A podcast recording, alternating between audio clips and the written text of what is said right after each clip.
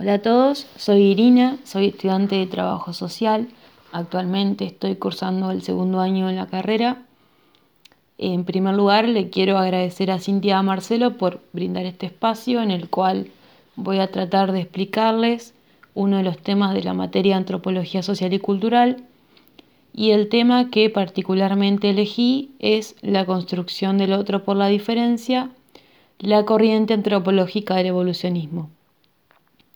La corriente antropológica del evolucionismo o construcción del otro por la diferencia surge junto con la antropología cuando ésta se instituye como una disciplina científica a finales del siglo XIX, entendiendo a esta época en la cual se da el inicio del proceso de colonización que fue producto de la expansión de las potencias europeas. Esta primer corriente intenta responder al interrogante de la existencia de esa otredad cultural o diversidad cultural con la que se encontraron los europeos en este proceso de expansión geográfica. Y va a tratar de explicarlo mediante un concepto tomado de las ciencias naturales, el concepto de evolución de Darwin el cual plantea que las especies cambian a lo largo del tiempo y que en este cambio se dan origen a nuevas especies. En ese sentido, los antropólogos evolucionistas sostenían que la unidad psicobiológica del hombre era una sola, la cual le brindaba uniformidad y unidad a la especie humana, y también ellos sostenían que la especie humana compartía un elemento y que al mismo tiempo este elemento los diferenciaba, y es la capacidad de generar cultura. En esta corriente se concibe a la cultura como una sola, pero que se encuentra en diferentes etapas de desarrollo. Y para poder explicar este desarrollo, ellos constituyeron un modelo estadial en el cual se ordenaban científicamente las semejanzas y las diferencias, y este modelo estadial poseía tres estadios o tres etapas, el salvajismo, la barbarie y la civilización. Y para poder establecer en qué etapas o en qué estadios se encontraban las sociedades que ellos buscaban estudiar, se basaron en dos lógicas de evolución cultural la primera lógica es material, en la cual se sostiene que el desarrollo se da mediante un mayor volumen de bienes y conocimientos y en un incremento de la satisfacción de, las necesidades de los hombres, es decir, en un proceso de adquisiciones acumulativas. Y la segunda lógica es no material y esta va a responder al universo de las ideas e instituciones de una sociedad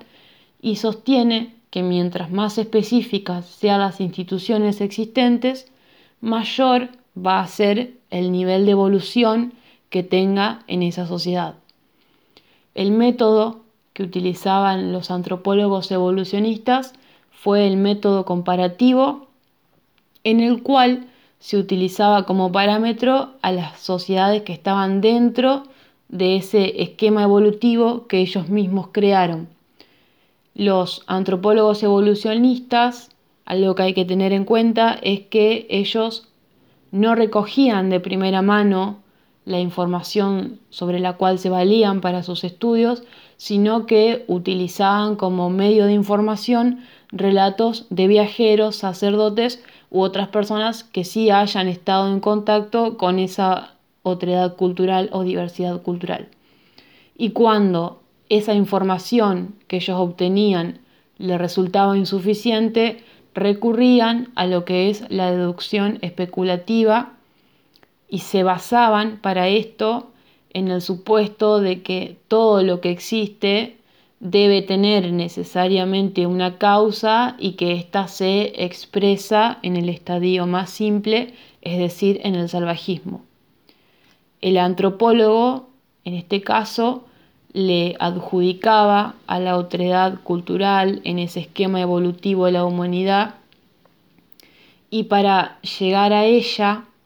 realizaban un desplazamiento desde el presente hacia el pasado, ya que el pasado se tomaba como un mundo sin elementos modernos, pero que a medida que pasaba el tiempo se comienzan a reconocer algunos rasgos modernos y se empieza a dejar de lado la idea de carencia y se pasa a un mundo con presencias, pero estas presencias menos desarrolladas, menos perfectas y más incompletas. Un ejemplo en este caso puede ser la comparación entre, una, entre el armamento de una sociedad occidental y el armamento que tal vez con el que se valían algunas sociedades autóctonas. Para algo que hay que tener en cuenta en este tema es que el evolucionismo recibió críticas de las posteriores eh, corrientes antropológicas y que estas principales críticas fueron hacia las técnicas que utilizaban los evolucionistas, ya que, como anteriormente dije, los datos que manejaban no eran obtenidos de primera mano, es decir, que estas críticas, en estas críticas se sostenían que el, el, antropólogo debía buscar en esa otra cultura que él trataba de estudiar los datos con los cuales iban a constituir sus técnicas y sus estudios. Y el método comparativo también recibió críticas, ya que los evolucionistas se ubicaban a ellos mismos como máximos exponentes de desarrollo, es decir, ubicaban a la sociedad occidental, a la sociedad europea, como máxima exponente de desarrollo y solo comparaban a los demás con ellos mismos. Criticando esto, o sea, la crítica que realizan las posteriores corrientes antropológicas, van a acusar a los evolucionistas eh, de ser etnocéntricos por comparar a los demás con ellos mismos. Eh, todo esto es básicamente lo principal de este tema del evolucionismo, de la construcción del otro por la diferencia.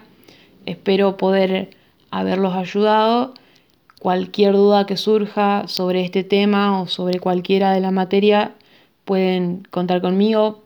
consultarme, consultar a los chicos del centro. No hay ningún drama. Espero que les haya servido.